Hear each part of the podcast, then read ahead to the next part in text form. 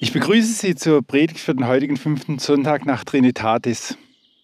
Heute befinden wir uns am Helmsheimer See, denn die Geschichte, welche im heutigen Predigtext erzählt wird, die handelt an einem See. Ich lese Ihnen die Worte aus dem Lukasevangelium, Kapitel 5, die Verse 1 bis 11 vor. Es begab sich aber, als sich die Menge zu ihm drängte, zu hören das Wort Gottes, da stand er am See Genezareth. Und er sah zwei Boote am Ufer liegen. Die Fischer aber waren ausgestiegen und wuschen ihre Netze. Da stieg er in eines der Boote, das Simon gehörte, und bat ihn, ein wenig vom Land wegzufahren. Und er setzte sich und leerte die Menge vom Boot aus. Und als er aufgehört hatte zu reden, sprach er zu Simon, Fahre hinaus, wo es tief ist, und werft eure Netze zum Fang aus. Und Simon antwortete und sprach, Meister, wir haben die ganze Nacht gearbeitet und nichts gefangen. Aber auf dein Wort hin will ich die Netze auswerfen. Und als sie das taten, fingen sie eine große Menge Fische und ihre Netze begannen zu reißen. Und sie winkten ihren Gefährten, die im anderen Boot waren. Sie sollten kommen und ihnen ziehen helfen. Und sie kamen und füllten beide Boote voll sodass sie fast sanken. Da Simon Petrus das sah, fiel er Jesu zu Füßen und sprach, Herr, geh weg von mir, ich bin ein sündiger Mensch. Denn ein Schrecken hatte ihn erfasst und alle, die mit ihm waren, über diesen Fang, den sie miteinander getan hatten. Ebenso auch Jakobus und Johannes, die Söhne des Zebedäus, Simons Gefährten. Und Jesus sprach zu Simon, Fürchte dich nicht, von nun an wirst du Menschen fangen. Und sie brachten die Boote ans Land und verließen alles und folgten ihm nach. Soweit die Worte aus dem Lukasevangelium.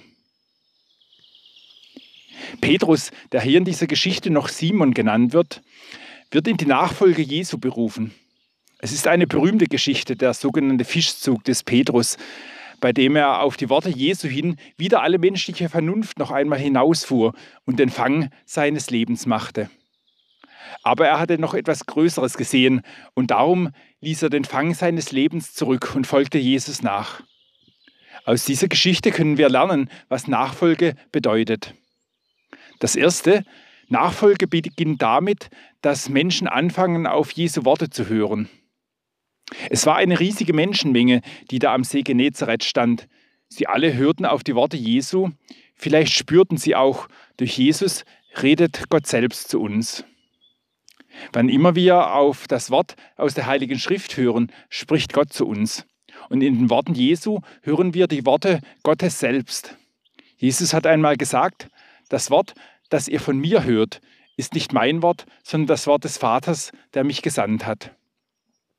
Das ist auch heute noch so. Auch heute noch redet Gott durch die Worte Jesu in der Bibel zu uns. Wenn wir Jesus hören, dann hören wir auf Gott.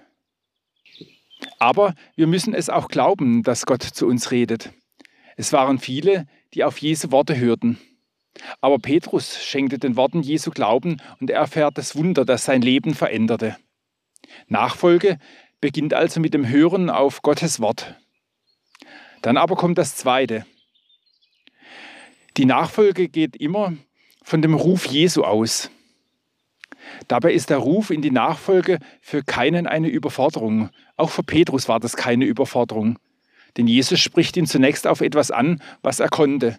Er war Fischer von Beruf und wie alle Fischer ging er nachts auf Fischfang. Wenn es dunkel war, dann schwimmen die Fische oben an der Oberfläche des Wassers, da kann man sie leichter fangen. Eigentlich war es blanker Unsinn, was Jesus dem Simon sagte.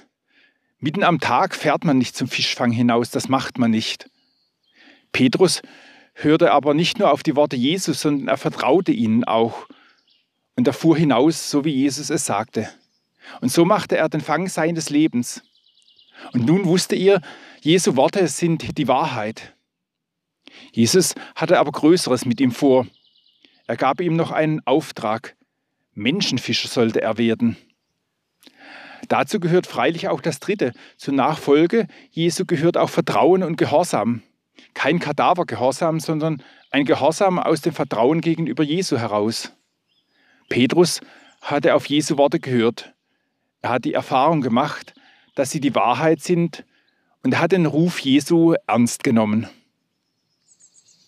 Nun ging er den Schritt des Vertrauens aus dem Gehorsam. Er ließ sein bisheriges Leben zurück und wurde ein Nachfolger Jesu. Nachfolge braucht also immer Vertrauen und Gehorsam. Aus der Geschichte können wir aber noch ein weiteres lernen, das für die Nachfolge Jesu wichtig ist. Es ist die Erkenntnis, Sünder zu sein. Geh weg von mir, denn ich bin ein sündhafter Mensch, sagt Petrus zu Jesus. Es ist ein Satz, der menschlich geschehen eigentlich gar nicht zur Erzählung passt. Eigentlich müsste Petrus doch vor lauter Begeisterung in Jubelrufe ausbrechen, weil Jesus ihn so reich beschenkt hat. Aber Petrus macht die Erfahrung, die Menschen, wenn sie sich zu Gott zuwenden, immer wieder machen. Sie erkennen in der Gegenwart Gottes, dass sie Sünder sind. Der natürliche Mensch kann vor Gott nicht bestehen, denn Gott ist heilig und gerecht. Das Wesen Gottes spiegelt sich auch in dem Wesen Jesu Christi wider, der heilig und gerecht ist. Wenn wir Menschen aber die Heiligkeit und Gerechtigkeit Gottes erkennen, dann sehen wir umso schärfer unsere eigene Sünde. Das ist so, wie wenn man ein helles Licht anmacht, dann tritt der Schatten umso stärker hervor. Für Petrus war das eine Selbsterkenntnis, die ihm in der Begegnung mit Jesus deutlich wurde. Aber Jesus spricht zu ihm, fürchte dich nicht. Wenn wir unsere Schuld vor Gott erkennen, dann kann es einem schon so gehen wie Petrus. Und wir sagen in unserem Herzen, Herr, sieh mich nicht mehr an, denn ich schäme mich. Vielleicht sogar fürchten wir uns dann vor Gott. Aber Gott spricht in Jesus Christus auch zu uns, fürchte dich nicht, denn ich bin barmherzig und gnädig, geduldig und von großer Güte. Bei mir könnt ihr Ruhe finden für eure Seelen. Und damit komme ich zur letzten Beobachtung, über die ich heute reden möchte. Nachfolge ist immer auch damit verbunden, dass Jesus uns aufrichtet und uns einen Auftrag und eine Verheißung gibt. Jesus hat auch für jeden von uns einen Auftrag. So wie Petrus können wir erfahren, Jesus kann mich dennoch gebrauchen, trotz meiner Schuld. Er will auch durch mich Menschen retten, durch mich, der ich ein Sünder bin. Jesus braucht keine Helden, die perfekt sind, sondern er braucht Menschen, die sich ihm mit allen Stärken und Schwächen anvertrauen und ihm nachfolgen. Was also bedeutet Nachfolge? Nachfolge beginnt mit dem Hören auf die Worte Jesu. Nachfolge bedeutet, dass Jesus uns ruft, ihm nachzufolgen. Das tut er auch heute. Folge mir nach, sagt er. Nachfolge bedeutet, dass wir den Vertrauensschritt und Gehorsam wagen. Nachfolge ist aber auch immer die Erkenntnis der eigenen Sünde und Unverkommenheit. Und doch kann Jesus uns gebrauchen. Und darum bedeutet Nachfolge auch, dass Jesus einen Auftrag an uns hat. Denn wer will mit uns sein Reich in dieser Welt bauen und Menschen zum Glauben rufen? Ich schließe heute mit einem Zitat von Dietrich Bonhoeffer, das aus seinem Buch Nachfolge stammt. Er schreibt darin, der Ruf Jesu ergeht und ohne jede weitere Vermittlung folgt die gehorsame Tat des Gerufenen.